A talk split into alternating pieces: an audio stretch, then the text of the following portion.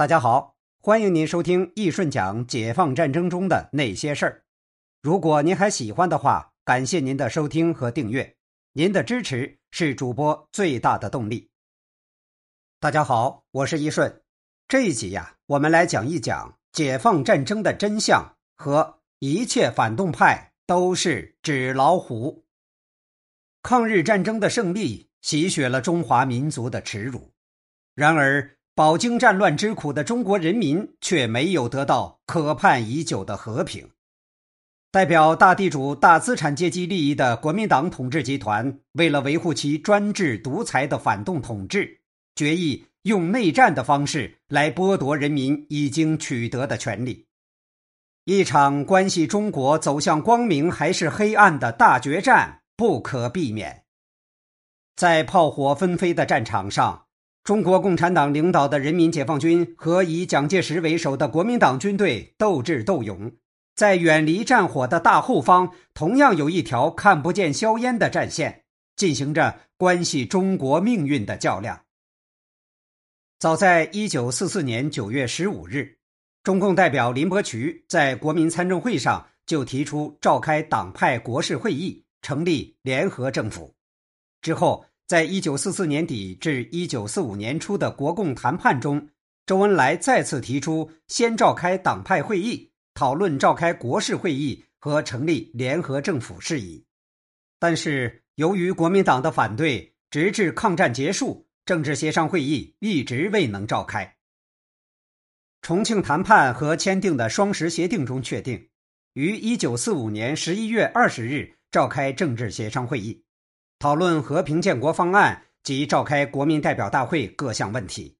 但再度被国民党挑起的国共双方的军事摩擦所搁置，直至马歇尔来华调处，促成国共双方签订停战协定。政治协商会议终于在一九四六年一月十日，在全国民众的殷殷期盼中拉开序幕。参加政治协商会议的代表共三十八人。其中，国民党代表八名，中国共产党代表七名，中国民主同盟代表九名，无党派代表九名，中国青年党代表五名。由于在反对国民党一党专政、反对内战、要求和平民主这些基本问题上有许多共同之处，中国共产党以开诚布公的态度、求同存异的胸怀，争取民盟和无党派代表的同情和支持。会前，周恩来代表中共向各派代表建议：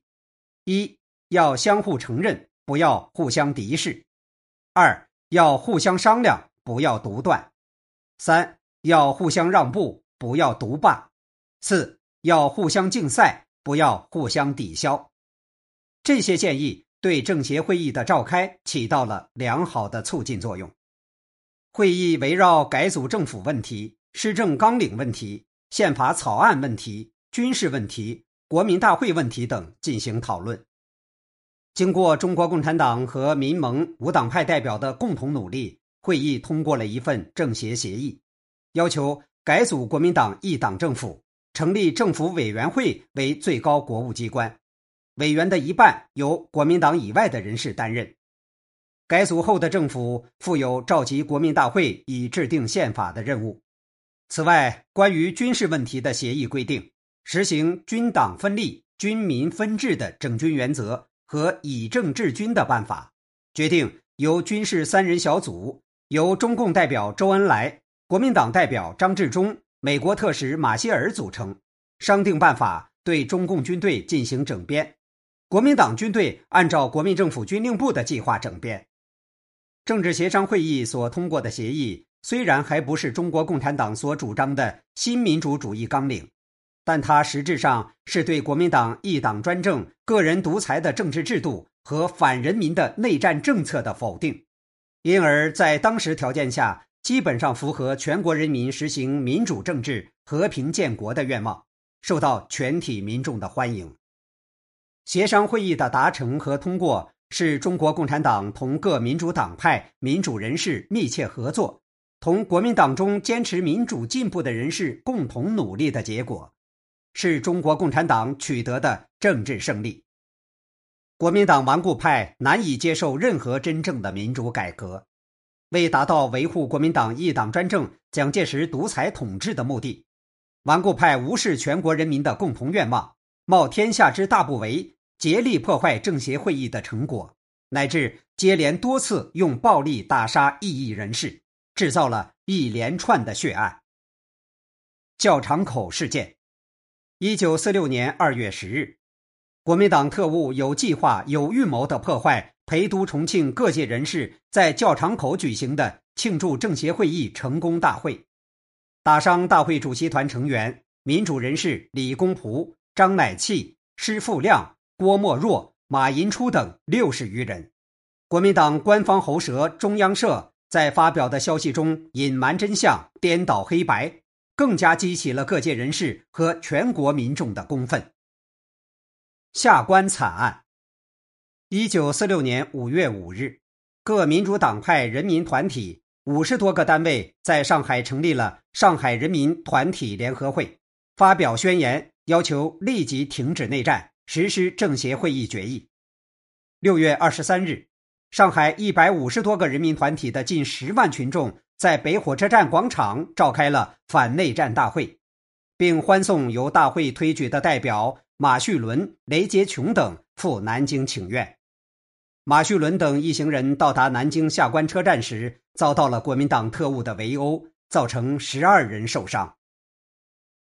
李文惨案。一九四六年六月底，民主同盟云南省支部在昆明举行招待会，和各界人士共同发起呼吁和平的万人签名运动。七月十一日晚，国民党特务用美制无声手枪将民盟领袖。著名民主人士李公朴暗杀在回家的路上。李公朴被害后，著名诗人、大学教授闻一多冒着生命危险出席于七月十五日下午召开的李公朴追悼会，并发表讲话。当日下午五时，他在归家途中又遭到了国民党特务的杀害。一九四六年七月初，国民党政府更是不顾中共和民主同盟等党派的坚决反对。无视政协决议，宣布召开国民大会。周恩来于七月七日向蒋介石提出书面抗议。十月十四日，民盟主席张澜发表谈话指出，民盟不放弃自己的意见和立场，不怕一切威胁利诱，绝不参加。十一月十日，三民主义同志联合会、民主建国会、九三学社等党派的重庆分会。和重庆的二十一个人民团体联合发表我们对于召开国民大会的意见，呼吁全民行动起来，制止国民党当局这种分裂行动。十一月十五日，国民党一意孤行，在南京召开一手包办的国民大会，并通过违宪法，遭到各民主党派和爱国人士的唾弃，被彻底孤立。国民党顽固派不仅破坏政协协议。而且拒不执行一九四六年一月马歇尔调停达成的停战协议。蒋介石秘密下令国民党军队进入东北，造成关外大打、关内小打的局面，先后占领沈阳、长春、吉林等城市和松花江以南的大部分地区，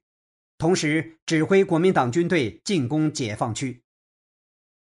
从停战令生效到六月。国民党军队对解放区的大小进攻竟然达到了四千三百六十五次，所用兵力累计二百七十万人次，侵占解放区城市四十座，村镇两千五百七十七处。好，这一集我们就先讲到这里。如果您感兴趣，可以听一下主播的历史题材新专辑《漫画东周列国史》。我们下集见。